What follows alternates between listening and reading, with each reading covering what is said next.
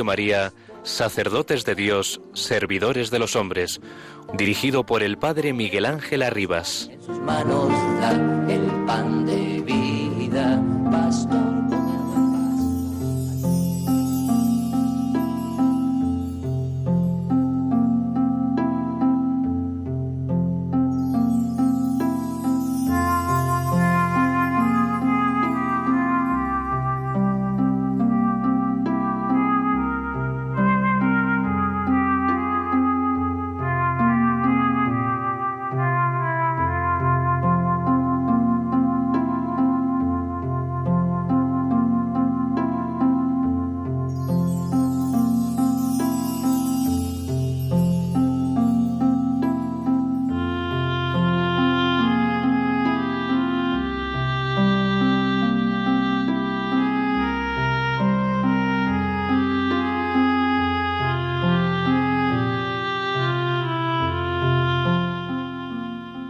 Este último domingo del año litúrgico celebramos la solemnidad de Cristo, Rey del universo.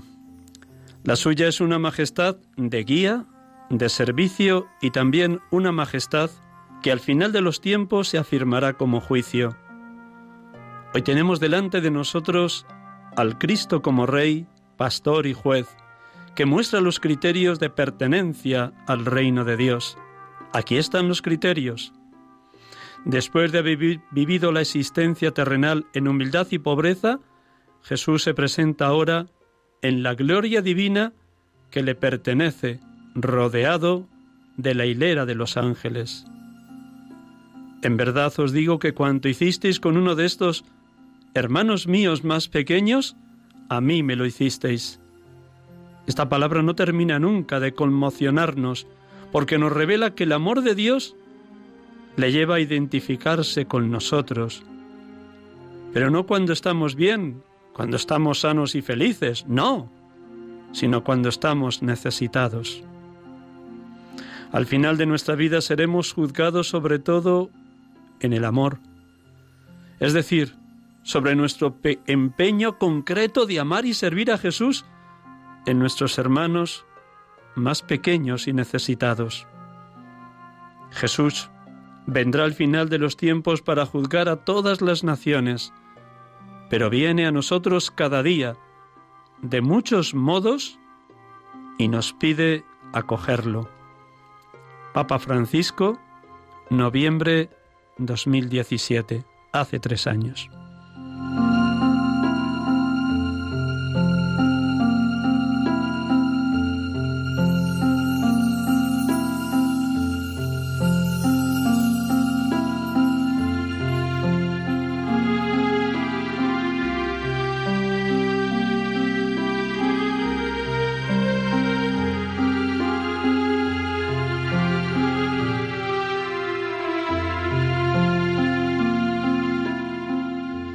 Buenas tardes, hermanos y amigos. Estamos aquí con ustedes acompañándoles en directo desde los estudios de Radio María en Paseo Lanceros, Cuatro Vientos, Madrid, en este programa, Sacerdotes de Dios, Servidores de los Hombres, en esta solemnidad de Jesucristo, Rey del Universo, domingo trigésimo cuarto y último del tiempo ordinario, en este domingo 22 noviembre 2020. Sean todos bienvenidos. Gracias una vez más, un millón de gracias por su oración en favor de los sacerdotes. Bienvenidos los sacerdotes que puedan estar escuchando el programa porque tal vez viajen en coche de un pueblo a otro para celebrar la Eucaristía o visitar a su familia.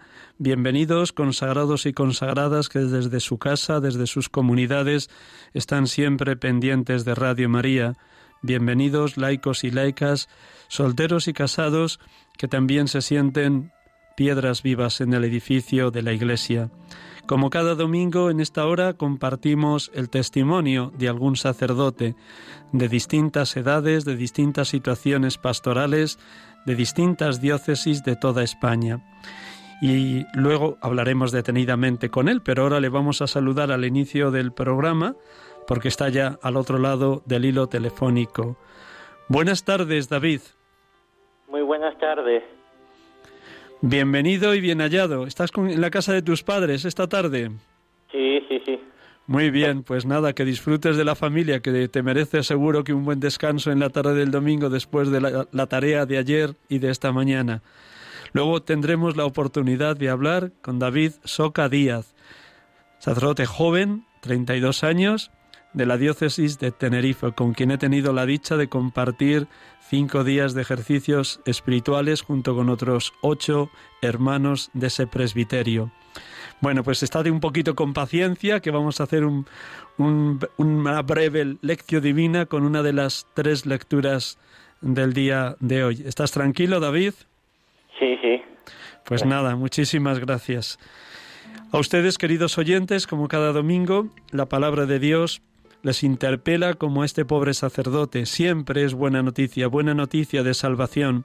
Siempre viene a nosotros como alimento, en ese alimento que es el pan de la palabra junto con el pan del cuerpo entregado de Cristo. Qué belleza que cada día o cada domingo tenemos la dicha de participar en el banquete eucarístico de esas dos mesas, la mesa del pan de la palabra y la mesa del cuerpo entregado de nuestro Señor Jesucristo. Pues sin más preámbulos, oramos. El Evangelio de este mm, domingo, de este domingo de la solemnidad de Jesucristo, Rey del Universo, en el ciclo A que estamos concluyendo, sería la parábola del juicio final. Pero me ha parecido bueno que hoy proclamáramos la primera lectura del profeta Ezequiel, donde Dios habla de cómo se va a presentar en medio de su pueblo como el verdadero pastor y todos seguro que tenemos muy claro, muy dentro, muy experimentado que Jesucristo es el buen pastor, el buen pastor que da la vida por sus ovejas, el buen pastor que conoce a cada una de sus ovejas, nos conoce a cada uno de nosotros, nos llama por su nombre, es la puerta para entrar en el redil, nos lleva hacia prados de verde hierba, hacia fuentes de agua viva, nos defiende del lobo y da la vida por sus ovejas, como la dio en la cruz, y sigue derramando su cuerpo entregado y su sangre derramada cada día en el banquete eucarístico. Sin más preámbulos, con esta música que Germán, que está aquí a los mandos de Radio María en esta tarde, con esta música que nos van a colocar, les invito a todos a hacer un instante de silencio, un profundo recogimiento para que el eco de la palabra, la primera lectura de hoy del profeta Ezequiel, Ezequiel 34, resuene como palabra viva, muy viva, puesto que es el Señor quien viene a pastorearnos y nos pastorea a cada uno en la situación concreta que esté viviendo, humana y espiritual. Dejémonos pastorear por el buen pastor.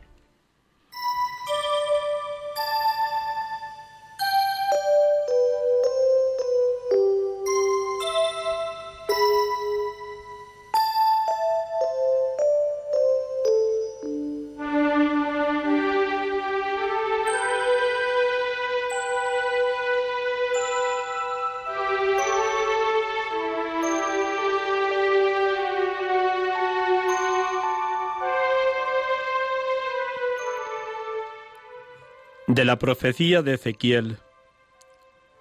Esto dice el Señor Dios. Yo mismo buscaré mi rebaño y lo cuidaré, como cuida un pastor a su grey dispersa. Así cuidaré yo a mi rebaño y lo libraré, sacándolo de lugares por donde se había dispersado un día de oscuros nubarrones. Yo mismo apacentaré mis ovejas y las haré reposar oráculo del Señor Dios.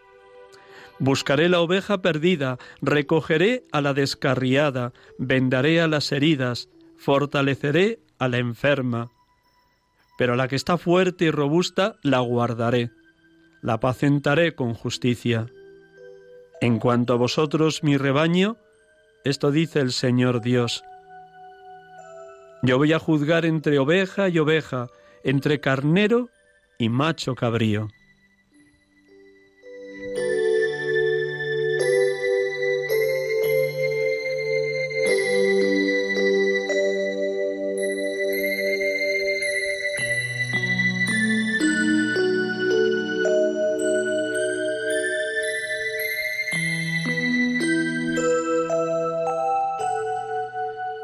Bendito seas, Padre, por haber enviado a tu unigénito como Mesías y Salvador, como Pastor supremo de tu pueblo, como Rey de reyes y Señor de señores, como siervo de los siervos, juez de vivos y muertos.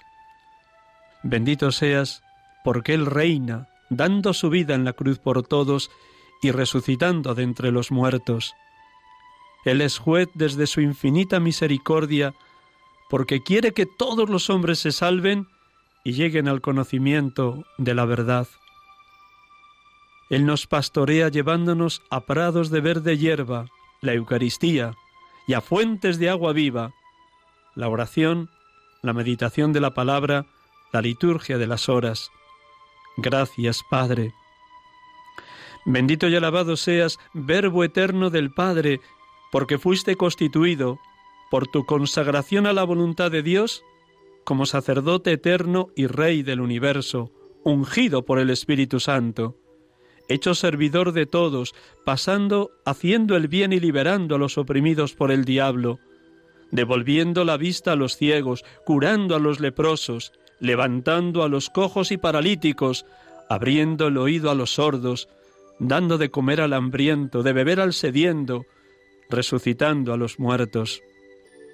Gracias, Señor Jesús, porque ofreciéndote tú mismo como víctima propiciatoria por nuestros pecados, víctima perfecta y pacificadora, Cordero que quita el pecado del mundo, nos has reconciliado con el Padre, nos has redimido de la esclavitud del pecado, nos has abierto las puertas del paraíso.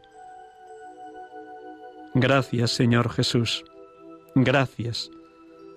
Bendito seas, Espíritu de Dios, porque derramas en nosotros tu infinito amor y nos mueves a imitar a Cristo en sus obras de misericordia. Dar de comer al hambriento, dar de beber al sediento, vestir al desnudo, acoger y promocionar al migrante, visitar al enfermo, ir a ver al encarcelado, enterrar a los muertos. Bendito seas, consolador divino, porque derramas gracia tras gracia en cada uno de nosotros, para que nuestra vida espiritual sea inseparable del servicio y la entrega al pobre y al marginado, al excluido y al abandonado. Gracias, porque tu fuego divino une maravillosamente en nosotros oración y acción, contemplación y servicio, alabanza y compromiso, Eucaristía y lucha por la justicia, silencio interior y denuncia de toda opresión, universalidad y encarnación.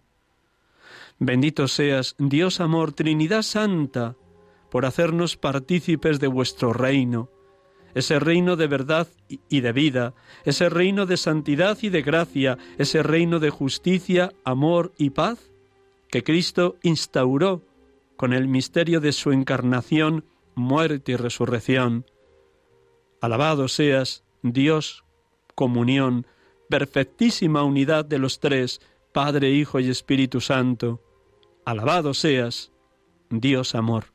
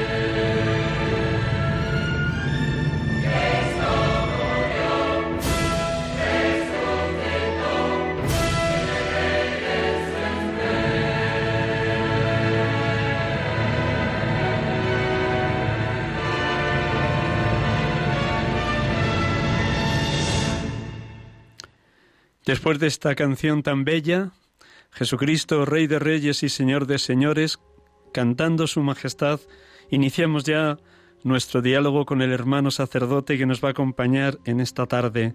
Vuelvo a saludar. Buenas tardes, David. Muy buenas tardes. Gracias, gracias, gracias por prestarnos estos minutos de la tarde del domingo desde la casa de tus padres.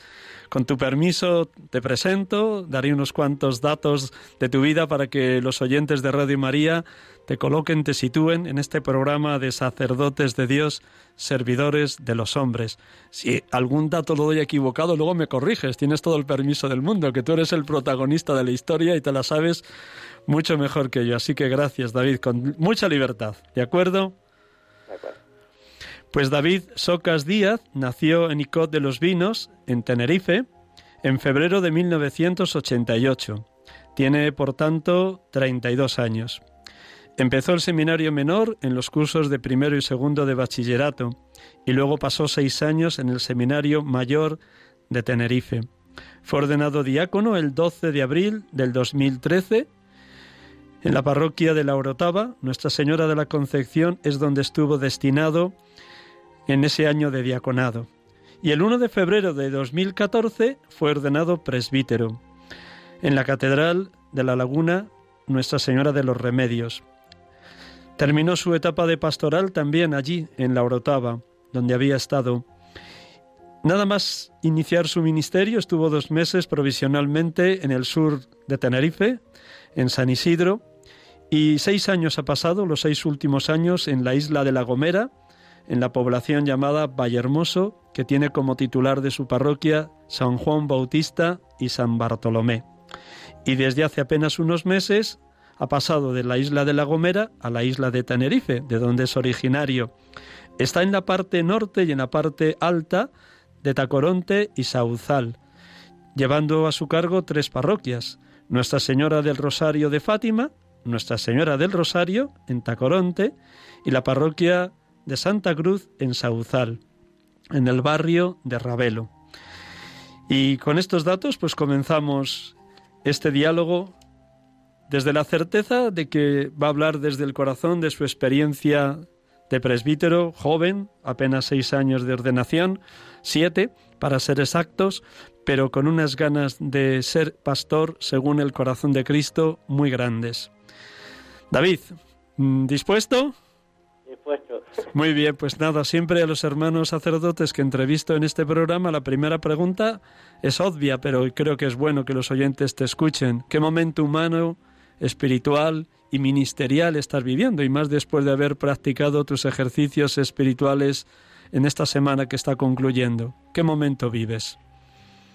Pues para mí es un momento bueno, también de incertidumbre, ciertamente, en el tiempo en que, andamos, por, por la situación ya que vivimos con el coronavirus, pues en medio también de, de un nuevo proyecto, un nuevo proceso que es comenzar con la parroquia, pues solo llevo unos cuatro meses con las nuevas parroquias y la verdad que animado, ilusionado y después también de estos ejercicios es como un renovarse, ¿no? Al final es eh, un tiempo eh, de sentarse, de, de, estar pues leyendo, meditando, reflexionando sobre nuestra vida y al final también sobre la pastoral, porque al final influye, ¿no? Pero sobre todo ha sido también un tiempo maravilloso, ¿no? De, de sentarse, de replantear e incluso eso de compartir con los compañeros eh, la oración, que a veces pues uno reza en casa o reza solo y es un momento grato pues también para eso, para rezar juntos, para compartir y aunar no solo las voces, sino también pues los corazones. Dios a través del autor del Apocalipsis, Apocalipsis 21.5, dice, todo lo hago nuevo, hago nuevas todas las cosas. ¿Cómo sientes y experimentas esta frase de la Sagrada Escritura aplicada a tu vida? Todo lo hago nuevo.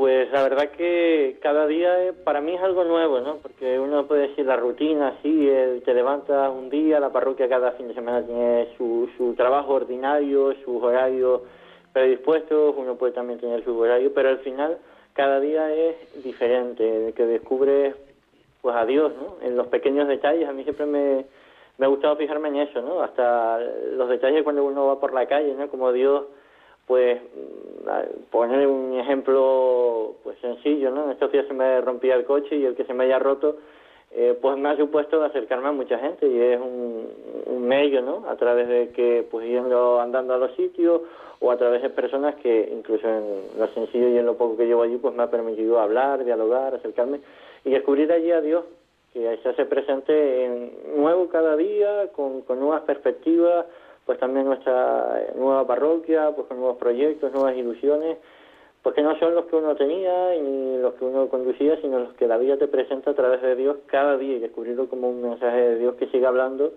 pues novedosamente cada día. Después de los dos primeros meses recién ordenado que pasaste en San Isidro, en el sur de Tenerife, has pasado seis años en la población de Vallehermoso, en la isla de La Gomera. En teoría, aunque todo es cercano allí en Canarias, pero lejos de tu familia, que vive en Ico de los Vinos, lejos de lo que es la isla que siempre has pateado, Tenerife. ¿Cómo viviste esos años allá en La Gomera? ¿Te sentiste solo? ¿Te sentiste arropado por los hermanos sacerdotes que están en esa isla? ¿Viviste momentos de soledad o la soledad fue motivo y razón para estar más unido al Señor? Pues la verdad que el principio fue un poco duro, porque aunque eh, no es relativamente lejos, porque La Gomera está muy cerca de Tenerife, ciertamente al principio uno no conocía a nadie, ni conocía nada, prácticamente los sacerdotes, pero aunque las islas y demás son pequeñas, eh, La Gomera es muy abrupta, muy, muy abrupta. Y eso conllevaba que el sacerdote más cercano estaba casi a media hora de, coche. Y claro, obviamente los primeros meses fueron un poco duros, pero cuando te vas conociendo a la gente, cuando vas también trabajando, te van conociendo, pues fue un tiempo precioso, ¿no? En el de trabajo de tú a tú eh, y sobre todo en un trabajo muy cercano, ¿no? En las parroquias mm, que poblacionalmente no tienen demasiada cantidad, pero sí en extensión, ¿no? Y ciertamente pues fue un, un hándicap que también te condiciona, ¿no?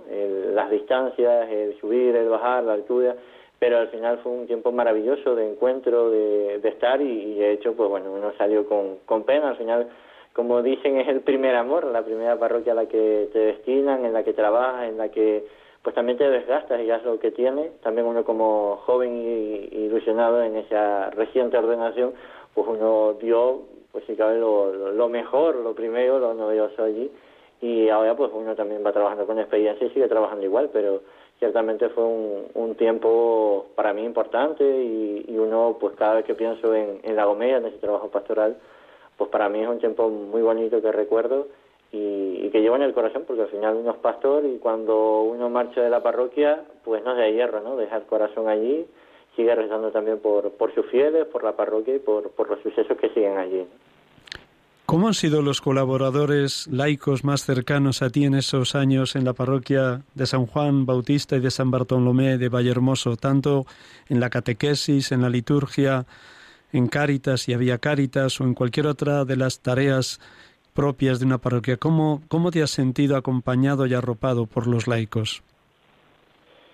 Pues la verdad que es una oportunidad preciosa, por eso es lo que decía, ¿no? El trabajo cercano, ¿no? Al final eh, al no ser unas parroquias inmensamente grandes, pues tienes el, la oportunidad de trabajar más a mano con, con todos, especialmente pues con ese grupo interno que también tienes en torno a la parroquia, ¿no? Eh, como todo hay momentos de, de todos, momentos en que uno, pues en algunos momentos se siente solo trabajando, ¿no? En el sentido de, de que uno que hay, pero siempre hay personas de fondo, ¿no? Que son, como digo yo, son ese refuerzo que tienes detrás, incluso cuando decaes y a veces tal, pues tienes de verdad personas que te apoyan, que rezan, que, que cuando te ven triste, eh, pues eh, se te ve la cara, ¿no? Y la gente te, te, lo nota y se preocupa, ¿no? Pero siempre están ahí a mano, es un trabajo pues muy humano en el que es muy de tú a tú. Mm, de hecho, incluso la diferencia entre ese trabajo y el que ahora desarrollo las nuevas parroquias, pues es eso, ¿no? Pasas de un, un tú a tú incluso con los niños por ser eh, menos cantidad, ahora que es un poco, también uno está empezando a conocer, ¿no? Pero eh, ya no es tan personal porque hay más cantidad, porque y ese trabajo a veces también se pierde, ¿no? Ese sentido de, cariño ya no a, los niños en general, sino a este niño que tiene este nombre, o a este catequista con el que trabajas mano a mano, en el que pues te haces presente, o con el trabajo de los de Cáritas, que nos reuníamos también. Pues, al final es ese trabajo pues cercano y poquito a poco, también desde la experiencia de, unos cuantos años que, que ha llevado a recorrer, ¿no? Incluso pues más allá incluso de la Gomera lo que tiene es un, un hándicap precioso y es que eh, siempre entre los curas que estábamos y desarrollábamos la tarea, decíamos que la parroquia eh, que teníamos cada uno no es solo una parroquia, sino que la isla entera de la Gomera es una parroquia que trabaja, pues bueno, al final cada uno con su ritmo en, adaptando a los pueblos, pero mm, ese sentido de corazón único que date como iglesia eh, insular, ¿no? Y, sigo diciendo eso, que tuviéramos eh, pues cinco párrocos desarrollando esa labor, pues ciertamente pues es un trabajo homogéneo, que se intentaba trabajar en conjunto, que intentábamos estar siempre pues muy mano a mano, ¿no? San Agustín decía quien canta reza dos veces. A ti te gusta cantar, tocar la guitarra, porque seguro que por un lado es expresión de lo que llevas dentro, una manera de alabar, bendecir y glorificar a Dios, y por otro lado es una manera también de ayudar a los laicos a que se dediquen a cantar, porque la liturgia es más bella cuando también está acompañada del canto. ¿Qué ha significado en tu vida de, sacerdote el tocar la guitarra, el cantar, el expresar en oración la alabanza a Dios? Pues para mí es un momento bonito ya no solo en lo, en lo público, porque es verdad que las misas donde pues, pues no he tenido la oportunidad de tener coros en algunas ocasiones, entonces bueno, siempre hay un momentito de una canción que nos ayuda, no todo, porque me parece a mí también, es mi, percepción que uno no puede ser eh, o estar todo el día celebrando misa con la guitarra en la mano, no, no puede ser porque al final desvirtúa aquello que celebra, pero sí que un momento determinado pues también anime, ¿no? Pero incluso en lo personal, a veces cuando uno está pues solo, eso que estás en la iglesia y pues cantas algo, yo sé mucho de estar taradeando, de, de estar siempre pues con ese sentido de oración cantada, pues muy a mano, ¿no? E incluso, pues a veces en la soledad, pues está con la guitarra, pues más que ensayar incluso cuando ensaya uno, pues pone corazón en aquello que, que, que haces, ¿no? Cuando ensayas una canción, cuando porque al final la haces como oración, ¿no? A mí me pasa muchas veces que uno pues coge el canto y pues esta canción qué bonita es, voy a cantarla y ya de parte eh, te sirve de oración, te sirve también para, para llegar a Dios y te anima, ¿no? Porque al final lo que tiene eh, la música es que mm, transmite, ¿no? En el fondo el latir de un corazón y hace que juntos podemos cantar en muchas ocasiones pues aquello que nos ayuda a vivir juntos también la fe, ¿no? Expresa en una sola voz, que a veces orando nos cuesta tanto, eh, a un ritmo, pues de verdad una oración que, que hace latir los corazones, que hace pues que cantemos y expresemos lo mejor de nosotros y la alegría de Dios, que al final siempre es alegría. De hecho, estos días, en, como hemos celebrado el mes de los santos, yo le decía un, dicho que escuchaba mucho en el seminario, decían, un santo triste es un triste santo, y a mí me parece que un cristiano triste es un triste cristiano, por tanto la alegría de, un canto también nos expresa pues esa vida alegre a la que estamos llamados. A todos nos pilló con el pie cambiado la pandemia, cuando decretaron el 15 de marzo el confinamiento. ¿Cómo viviste esos dos primeros meses del COVID-19, del 15 de marzo al 15 de mayo? ¿Cómo te situaste tanto a nivel de organizar el tiempo, el silencio, el estudio, el diálogo con los compañeros por teléfono, la atención hasta donde podías y te dejaban con los feligreses de las parroquias, tu oración? ¿Cómo viviste esos dos meses, David? Pues fueron bastante decir, difíciles en principio, al menos la, la primera parte, ¿no? Porque fue, se cierra todo justo eh, a breves semanas de la Semana Santa, con todo organizado, todo preparado. Y claro, nos deja, como dices tú, a, a pie cambiado, ¿no? No sabiendo un poco qué, qué hacer, cómo seguir desarrollando la tarea, puesto que además yo allá expresamente tenía una población bastante mayor, no, no todos, pero mucha de la población es mayor y obviamente pues como todos eh, se ha aprovechado las vías que ha habido, telemáticas, eh, a través de Internet, a través de lo que se haya podido para poder transmitir y, llevar a los demás pues el Evangelio, que se sentía en parroquia. Pero es verdad que pillarnos a pie cambiado fue un... Sobre todo las primeras semanas, los primeros días, uno estaba muy, muy desubicado, ¿no? Y no sabía un poco cómo, cómo salir al paso de aquello que nos venía un poco de, de golpe y de sopetón. Sin embargo, al paso del tiempo y, gracias tengo que dar a, a una radio de, de La Gomera y, de prensa que de verdad que se, hizo muy partícipe y nos ayudó, ¿no? Y fue la oportunidad no solo de llegar pues a través de un medio parroquial, sino de un medio de prensa, ¿no? Que, que llega prácticamente a toda la isla, incluso sale de la isla, y fue la oportunidad de llegar a mucha más gente, ¿no? Especialmente la Semana Santa, que pudimos retransmitir, que pudimos compartir, y, y fue para mí precioso, ¿no? Porque aun estando solo en la iglesia o prácticamente solo, fue la oportunidad de, poder llevar a, personas que incluso a lo mejor si hubiéramos podido estar, no hubieran estado. Entonces, llegó a más gente que a lo mejor eh, tenían tiempo porque, pues por las circunstancias, pues los ERTES y demás, eh, habían roto pues ese ritmo de trabajo y tuvieron esa oportunidad. Y también otra de las realidades que yo digo que sí que nos tocó aceptar fue pues incluso la falta de encuentro entre los sacerdotes. O sea, al final nos veíamos por los medios de, las videollamadas, eh, compartíamos cómo lo estábamos viviendo, cómo rezábamos, cómo, lo hacíamos muy de vez en cuando, pero ciertamente mm, era costoso, ¿no? Dejamos de vernos durante meses porque al final eh, ya no, después de tantos años, en muchos casos con algunos compartiendo, eh, algunos pues somos, yo no les digo ni, ni amigos, somos hermanos, ¿no? Al final lo somos en el sacerdocio, pero lo sentí de verdad como hermanos y, y esa ruptura pues a mí me partió por la mitad y se echaba de menos, ¿no? Aún así, pues las llamadas, también pues con mucha gente de la parroquia, pues la oportunidad de, de, irlos llamando poco a poco, incluso pues ahí se crearon grupos de, de, difusión en los que intentaba enviar pues un mensaje, una oración para cada día, en los que los domingos intentaba mandar una reflexión, bueno, poco a poco, lo poco que se pudo hacer y, y, los medios que teníamos se intentó acercar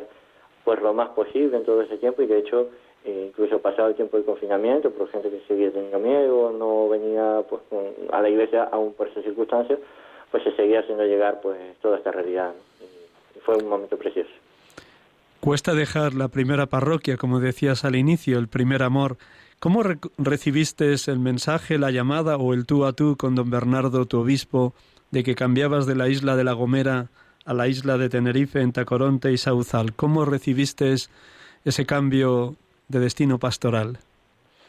Hombre, yo lo recibí bien, porque al final uno, yo siempre he dicho, ¿no? Que uno viene, hay una cosa, una de esas frases de, de ejercicios que a uno siempre le quedan, ¿no? Dicen todo amar y servir, y para mí a mí siempre me, ha servido mucho, ¿no? Y amar significa, pues a veces también saber tener que dejar cosas, ¿no? No por, porque no lo quiera, sino al contrario, porque lo quiere y sabe que, es necesario a veces el cambio, ¿no? Y en este caso, pues con dolor uno deja también la parroquia, ¿no? Obviamente a mí me cayó en, en un sopapo porque no, sí me lo esperaba, incluso el día, incluso como lo dijo el obispo, pero la forma me rompió un poco, ¿no? Eh, pero sí, hombre, agradezco el cambio, además fue en, dos partes, primero básicamente de que me, me, iba de la parroquia, aún así pues eso no, no lo podía decir. Durante pues al menos dos, tres semanas, pues yo lo sabía, pero no podía compartirlo, hasta que ya, después ya sí supe incluso dónde iba, y bueno, pues ya compartí la noticia entera, ¿no? Eh, pero fue un momento, pues también de incertidumbre, porque sabes que te vas, eh, y ya tú estás con pena, y lo sabes, y ves a la gente, y no le puedes decir nada, y a mí me rompe, ¿eh? porque es verdad que tú veías las caras de la gente, después además en este tiempo que en muchas ocasiones hay gente que no has podido ver, y fue una circunstancia un poco difícil para mí, pero también lo que decía al principio, ¿no? También de, agradecer, porque al final uno sabe que tiene un tiempo, que viene a servir, que viene a sembrar, y como digo yo, el Señor nos envía a través del obispo a hacer el bien y llevar el Evangelio allí, un tiempo, y después nos toca llevar el Evangelio como misión a otro lado. San Pablo nos recuerda en ese sentido de él pasó por tantos sitios y dejó su huella, pero siguió caminando. Y eso es el testimonio de los que hoy nos toca, ¿no? Eh, dejar, sembrar, poner lo mejor de nuestro saber hacer y, los dones que Dios nos ha concedido, como los talentos que nos hablaba eh, hace una semana del Evangelio, y sin embargo, eh, dejar allí sembrado, o sea, cosas que no vas a recoger y cosas que veas que otros recogerán de lo que tú has sembrado, como yo recogí de lo que otros compañeros también habían sembrado y seguramente habían regado pues con el mayor de los cariños, así que yo a la isla de la comedia, así que para mí fue eso, eh, el primer amor, el, que uno deja pues también el corazón puesto, pero también es el, momento de cambio que, bueno, que la parroquia necesita y que otros tendrán que venir y aportar pues lo que puedan. De hecho, además me viene y me sustituye uno que fue a mi compañero también de, de curso en el seminario hace algunos años y que además pues está recién ordenado, o sea que, que bueno, pues es conocido quien, quien deja uno en la parroquia y bueno, pues ahí queda también en manos de Dios y en manos de este compañero que también uno conoce. Después de seis años de ministerio, echas la vista atrás y te acuerdas también de los seis años de seminario menor. Por un lado, darás gracias a Dios de lo que ha sido importante en el tiempo formativo del seminario, porque fueron como los cimientos de tu ministerio, pero también tal vez echas en falta, lo que no aprovechaste suficientemente o te, te faltó. A lo mejor intentaste hacerlo todo bien a nivel humano, espiritual, teológico y pastoral. ¿Qué recuerdas de esos seis años en el seminario, David? Pues de los años de seminario, que eso sí, seis en el mayor y, en el menor también estuvimos, pues en ese recorrido sí recuerdo muchísimas cosas, de verdad que fue un momento, eh, uno vuelve atrás y de hecho con muchos compañeros que han dejado el seminario, pues uno comparte y fue un momento grandioso. Al final, como digo yo, siempre es el proceso ¿no? en el que uno va formando y va evaluando. Al final Dios toca y, y permanece ahí, ¿no?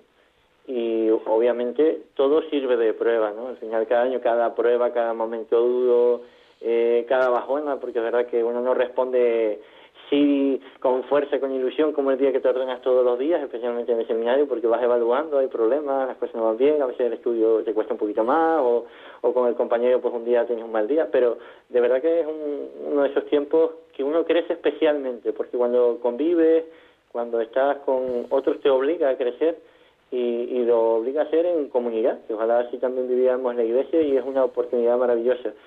De lo que de todos esos años hay infinidad de, de anécdotas, ¿no? especialmente con los compañeros, pero si me preguntaras una cosa, como lo hacías, eh, que quisiera volver y aprovechar más, es quizá mm, el estudio, ¿no?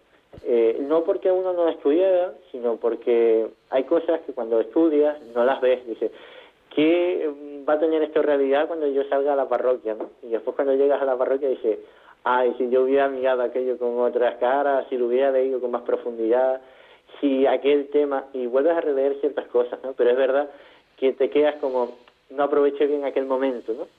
Eh, pero para mí fue un momento grandioso con los compañeros, con los que me ordené, de hecho nos ordenamos dos compañeros, no, no más, fuimos algunos más durante los años, otros fueron dejándolo, y pero aún mantenemos la amistad y eso es también bueno no gente que evaluó su vocación yo que no unos tienen familia otros siguen pues otros derroteros y, y ahí seguimos. Y entonces para mí fue un momento maravilloso de, recordar que pasamos pues acompañados de varios padres espirituales de, de varios formadores y que fue un proceso pues eso bonito no duro en algunos momentos y difícil pues eso no se puede negar como cualquier realidad. Yo me imagino que todo el que tiene una familia y el que vive un noviazgo que por algo así pues también vive momentos preciosos y maravillosos en el noviazgo, así como vive momentos de, de no entender, de enfado, de esto porque es así, porque ahora, pero en el fondo al final eh, nos hemos ordenado porque hemos evaluado ¿no? todo eso y desde Dios, pues también desde la oración, desde poner todo en manos de Dios, eh, pues ahí estamos. De hecho, el tema es, aquí estoy de ordenación, aquí estoy Señor para hacer tu voluntad, y sé que es la voluntad de Dios la que quiero que se haga en mi vida y la que seguramente cada uno de los que intentamos responder a cada llamada, sea al sacerdocio, a la familia, a, la misión, pues lo intentan. Aquí estoy yo, Dios, para hacer tu voluntad. Enhorabuena por ese lema sacerdotal. Un poquito más atrás, la familia, tus padres, los catequistas de infancia y adolescencia, el párroco de Ico de los Vinos, la vida parroquial. De todo eso me imagino se sirvió el Señor para suscitar tu llamamiento y para que tú respondieras y siendo apenas 16 años empezar en el seminario menor. ¿De qué instrumento se sirvió Dios para suscitar tu vocación al sacerdocio? Pues de muchos, la verdad que de muchos. No puedo negar que, que aunque ahora le ponga nombre a, algunos, siempre queda gente ¿no? por el camino, personas que con su ejemplo sencillo pues ahí estuvieron, aportaron e incluso ya no antes del seminario, sino incluso ya estando en el seminario, personas que te aportan, que te, que te ayudan. De esos instrumentos, pues obviamente mi familia, una familia bastante cristiana, en la que gracias a Dios, pues ellos desde muy pequeños siempre me llevaron a la iglesia, siempre me educaron eh, en ello. Mi padre siempre rezaba conmigo, es un hombre muy de fe, y mi madre igualmente. Y, y tengo que agradecerlo, de hecho mi familia hoy pues también participa en la parroquia, ¿no? Pero como digo yo, esto, igual que los santos, siempre entiendo que, que hay llamadas comunes, ¿no?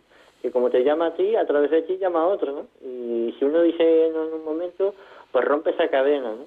De hecho, hay nada más que mirar a Santa Teresa, San Juan de la Cruz, San Juan de Ávila, y en ese tiempo muchísimos santos estaban como hermanados, ¿no? Eh, porque la santidad brota y la vocación igual, ¿no? Si hay una vocación real que vive con pasión, se contagia, ¿no? Y yo tengo que decir que, que mi familia de verdad vivía con, con fe y pues eso, alrededor de, de todo esto, pues siempre había, mm, no parroquial, porque yo nunca, hasta que pues, empecé de monaguillo, nunca estuve vinculado, siempre iba a misa, pero no había una vinculación expresa. Eso sí, yo puedo decir que la vocación nació conmigo, porque yo desde muy, muy, muy, muy pequeño, mm, incluso casi sin, sin memoria, recuerdo que quería ser cura, ¿no? Es una cosa que nació conmigo y permaneció en mí, ¿no? Pero que apoyaron mis padres, que apoyaron los catequistas, que tenían, como le decía yo a don Bernardo, nuestro obispo, y, él le gustaba esa expresión, ¿no? Eh, que el catequista siempre nos preguntaba si alguien quería ser cura, ¿no? Esa expresión, y éramos dos los que respondíamos. Y, y llegué a cura. Yo, la verdad que el Señor hace su obra como quiere, cuando quiere y de la forma que quiere. Y aunque nosotros a veces pongamos muchos impedimentos, eh, Dios hace pues lo mejor de nosotros. Y en mi caso, pues yo tengo que agradecer el apoyo de mi familia, el apoyo de todos, porque además eh, mi proceso es muy largo, ¿no? No solo es el seminario, sino durante muchísimos años, desde el primero de la ESO, pues yo cada mes iba al seminario con convivencias de, de monaguillos que existían en aquel momento, e incluso ya en la última etapa con un grupo que ya eh, nos quedamos a compartir y a vivir con el seminario menor, ¿no? Algunos fines de semana, a vivir pues tiempos de oración, a vivir pues esa pequeña pastoral que se hacía en conjunto de, y entonces para mí fue un tiempo bonito y un proceso del poco a poco, ¿no? No fue caer de golpe, sino que todo fue creciendo como quien riega una planta hasta que florece y aún estamos en ese proceso, ¿no? Creciendo y ordenado, pero seguimos aún siendo regados por la gracia, siendo regados por la oración, no solo la mía, sino la de tantas personas que rezan por uno y, y sobre todo por, por el ejemplo de tantos, que ah, eh, dan ejemplo a uno y a veces le dejan hasta en vergüenza, ¿no? porque no somos perfectos y ver la realidad y la fe de otros también nos motiva. Dios que comenzó en ti la obra buena, Él mismo la lleve a término, te dijeron el día de la ordenación y lo que acabas de contar expresa muy bien ese aprendizaje permanente en la eterna escuela de Jesucristo. Aprended de mí que soy manso y humilde de corazón y encontraréis vuestro descanso. Una última pregunta antes de dar paso a los oyentes, mirando un poquito hacia adelante. Aunque el futuro siempre está en manos de Dios, pero tú como persona inteligente y sacerdote lleno de, de, la fuerza del Espíritu, intuyes por dónde te puede llevar el Señor en este nuevo destino apenas iniciado el 31 de julio que tomaste posesión de las parroquias Nuestra Señora del Rosario de Fátima, Nuestra Señora del Rosario, en Tacorontes Norte y luego en Santa Cruz Sauzal. ¿Por dónde crees que el Señor quiere conducirte en estos próximos meses o años? Bueno, pues al menos en estos años, pues comenzar una pastoral. A mí me gusta siempre, pues eso, ¿no? Caminar. Eh, hoy he hecho, lo, comentaba en, la reflexión que hacía hoy de, de ¿no? Eh, en el sentido del, del rey pastor, ¿no? Que un Dios que se ha convertido en un rey, pero un rey diferente, que camina con nosotros. Por eso me, me gustaría, ¿no? Ir conociendo, pues, caras, rostros, poner eh, un tú a tú, ¿no? Que al final la pastoral se convierte también en un, en un tratar eh, con cada persona, conociéndolos, ¿no?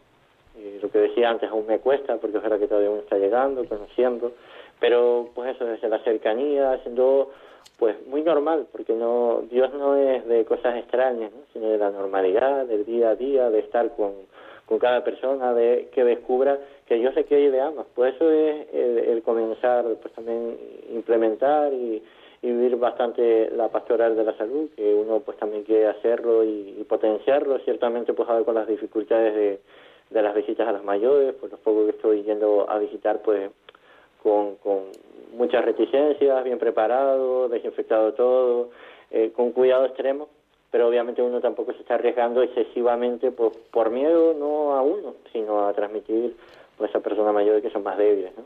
Pero otra de las también realidades pues es potenciar, a mí siempre me ha gustado eso de la eh, iglesia familia, ¿no? Es decir, la parroquia no es el edificio, sino somos los cristianos que convivimos y formamos una familia. Eso me gustaría unido a la, a la, formación de cada uno, ¿no? porque al final a veces vivimos con una formación pequeña desde la infancia, aquello que aprendimos cuando estábamos en catequesis y lo poco poco que a veces oímos en las homilías y pues a veces no nos potencia a, a leer, a formarnos nada más, pues a mí me gustaría también que las parroquias pues eso, crecieran en, en formación, que sean en sentido de familia, que sean en pastoral, eh, de salud, que sean también en madurez y en el sentido también acercarnos a, a tantas realidades complejas que pues albergan nuestras parroquias. ¿no? pues, Muchísimas gracias, David. No te vayas. Vamos a dar el teléfono de Radio María por si algún oyente quiere llamar, dar alguna sugerencia o preguntarte algo. Primero recordar a todos los oyentes que estamos aquí en Radio María, en el programa habitual de la tarde de los domingos de 6 a 7, sacerdotes de Dios, servidores de los hombres en esta solemnidad de Jesucristo, Rey del universo. Estamos teniendo un maravilloso diálogo con David Socas Díaz, sacerdote de la diócesis de Tenerife, nacido en Icod de los Vinos, de donde nos habla desde casa de sus padres, donde suele pasar la tarde del domingo. Ahora mismo está destinado en Tacoronte y Sauzal y lleva seis años ordenado presbítero. Recuerda a todos los oyentes el teléfono para llamar. Ahí Germán está en los mandos para ponernos al día. 91005 9419. El teléfono para la llamada directa al programa 91005 9419. Pues lo que nos dé tiempo en siete minutos, porque tenemos que acabar puntuales para dar paso al siguiente programa. Vamos a ver si desde Tenerife también alguna persona quiere llamar, que sé de buena tinta, que hay muchos oyentes de la isla de Tenerife y de La Gomera que también escuchan este programa, como he tenido la oportunidad de que me lo compartieran los días que he estado allá.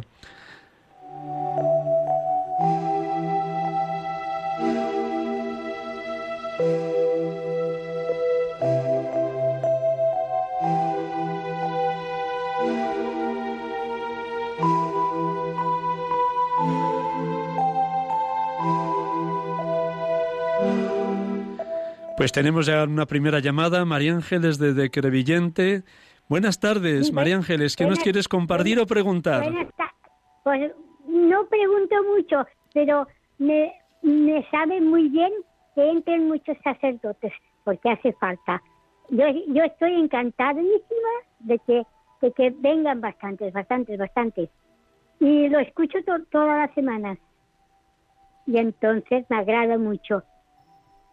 Vale, pues buenas tardes. ¿eh? Muchísimas gracias. María Ángeles, por tu llamada, por tu oración en favor de los sacerdotes y reza para que los llamados respondan. Dios sigue llamando, pero los jóvenes tienen que estar muy atentos al llamamiento de Dios para que respondan a la vocación y, y sean muchos. Os daré pastores según mi corazón. ¿Querías decirle algo, David, a a esta hermana que nos habla desde Crevillente, María Ángeles?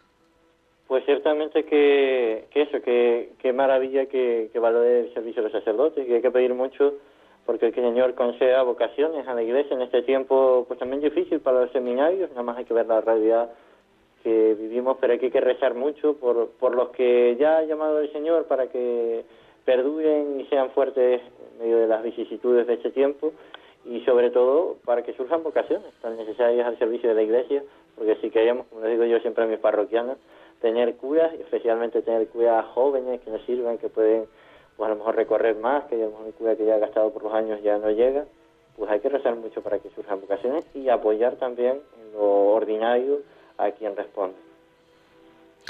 Tenemos otra llamada de alguien que va de camino y nos va a llamar desde el coche, José Miguel, que va desde Madrid a León. A ver si nos oyes bien, José Miguel. Sí, sí, oigo estupendamente. ¿Qué le quieres preguntar o qué nos quieres compartir, hermano? Bueno, yo le conozco a usted de cuando va por San Pascual, Muy bien. ¿vale? Y le quería preguntar a David si allí también en Tenerife el rito hispano-mozárabe se celebra. Pues ahora te lo responde. En el rito hispano-mozárabe. Bueno, vamos a ver, vamos a ver. No es, no es fácil, pero bueno, vamos a escucharle a David, a ver si tiene noticias de que el rito se, se celebra también en Tenerife. ¿Qué le respondes, David? En principio, por lo yo sé y conozco, que no puede equivocarme, ¿no? Pero por lo que conozco creo que no se celebra, sino que se celebra la península. En torno a Toledo y demás, que es donde, pues de hecho se conservó el rito de, justo después de que, hasta que lo, se reconquistó España, pero creo que en Tenerife y en estas diócesis aquí de Canarias no se conserva. Muy bien. Bueno, gracias, José Miguel. Vamos a dar paso una tercera llamada. Aurora desde Villena. Buenas tardes, Aurora. Gracias. Buenas tardes. Pues yo soy Aurora, acostumbro además a menudo aquí a Villena, allá a Radio María, porque es un tesoro tener Radio María las personas mayores, porque las personas mayores estamos muy solas. Y ahora, con este problemita que, que se nos ha presentado, más solas todavía. Y yo doy gracias a Dios por todas las madres que tienen un hijo sacerdote. Yo a usted lo llamo, pues a menudo, además rezo por usted constantemente. También soy, soy una persona que reza directamente a un seminarista de mi pueblo, que, bueno, no es mi pueblo, pero vivo en él. De todas formas, por todos los seminaristas que hay aquí en Villena, reto siempre, siempre. Hable, puede hablar con ustedes o no puede hablar, pero tener una emisora como Radio María es tener un tesoro. Y les doy gracias a usted por transmitirnos toda la, toda la semana esta, esta preciosidad con los, los seminaristas jóvenes que se hacen jóvenes sacerdotes. Así que que Dios les ayude a todos y bendigo a las madres que, por suerte, tienen un hijo sacerdote. Muchísimas gracias, Aurora. Dios te bendiga por esa oración por los seminaristas y por los sacerdotes. Vamos a dar paso a Teresa desde Zaragoza. Buenas tardes, Teresa. Me, alegro mucho de poder conectar porque para mí, desde que no tengo a mi marido que está en el cielo, para mí Radio María es la que me ayuda y, y bueno, yo pertenezco también al movimiento familia cristiano, pero le doy gracias al Señor por ese sacerdote que le ha hecho, que, que le ha hecho usted la entrevista. Pero quería decirle que rezo todo lo que sé lo que puedo por los sacerdotes, porque yo solo tengo nietos, nietas y un nieto ya mayor que es geólogo. Pero yo no quería comentar que recen mucho, porque aquí en, el Miguel Cervez de Zaragoza, hoy me he enterado que un sacerdote que, que es de la pastoral de la salud, que está con el virus y, es un gran sacerdote. Se llama don, don Miguel Sebastián. Pues muchísimas gracias Teresa. Lo ponemos ahí en contacto de todos los oyentes de Radio María para que recemos, recemos por este hermano, por Miguel Sebastián, que está ahí en el hospital Miguel Servet de Zaragoza. Buenas tardes, Teresa. Gracias, gracias, gracias. Estamos ya al límite, no podemos dar paso a ninguna nueva llamada. A todos los que han llamado y a los que se han quedado a las puertas, un millón de gracias. David, un, minuto, si quieres decir algo más, que estamos ya casi, casi terminando. ¿Qué quisieras compartir como último, como sacerdote? Bueno, pues si, si me permites compartir lo primero de eso, pues agradecer también el, el poder compartir en esta tarde pues, estas palabras, sencillamente, porque yo no soy un, un cuya excesivamente hablador, pero sí es verdad que me gustaría eso, que nos lleváramos eh, lo que les decía antes, ¿no? empezar por los sacerdotes, el cuidar mucho a los párrocos de, nuestra parroquia, que al final, eh, pues ahí están trabajando como pueden, con, lo mejor que saben. A veces no es perfecto, pero por eso también les invito a una segunda parte que también hoy la predicada, que es la corrección. A veces con cariño, decir, pues mira, vía esto, a lo mejor es que yo no lo he visto. Y al final todos crecemos juntos cuando nos queremos, cuando nos corregimos y cuando de verdad cuidamos lo que tenemos. ¿no? Al final crecer, valorar nuestra parroquia, nuestros sacerdotes y obviamente pedir por, por el seminario y por toda la, tarea que, se desarrolla. Así que pues es un poco el mensaje que sigamos pues, día a día avanzando, como les decía, lo sencillo, dejándonos enamorar por Dios y respondiendo y dejando que Dios, como le decimos en, el Padre Nuestro, eh, haga su voluntad en nuestra vida y al final siempre será lo que nos haga felices, lo que haga pues, que crezcamos de la mejor manera en nuestra vida. No te vayas todavía, vamos a despedir con una poesía y ya damos el adiós a nuestros oyentes, también a ti, pero escúchanos un minuto y terminamos antes de despedir.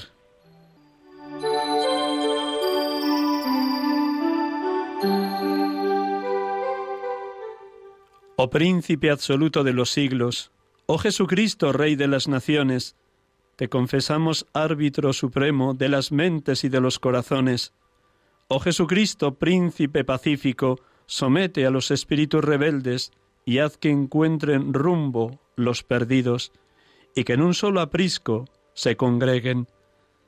Para eso pende de una cruz sangrienta y abres en ellas tus divinos brazos. Para eso muestras en tu pecho herido tu ardiente corazón atravesado. Glorificado seas Jesucristo, que repartes los cetros de la tierra, y contigo y con tu eterno Padre, glorificado en el Espíritu seas.